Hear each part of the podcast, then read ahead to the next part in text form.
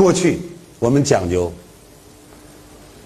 一天要向父母至少两问安：早晨起来，父亲早安，母亲早安；晚上睡觉之前要跟父母说母亲晚安，父亲晚安，才能睡觉。现在完全反过来了，早晨起来，妈过了，儿啊起床；晚上儿啊睡觉，孩子越来越少了。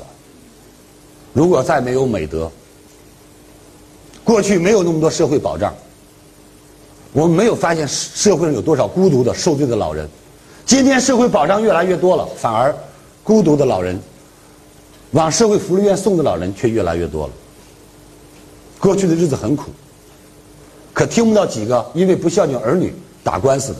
今天社会经济生活翻了几倍乃至于几十倍，可是法庭上屡见不鲜。为什么出现这样道德品质的问题？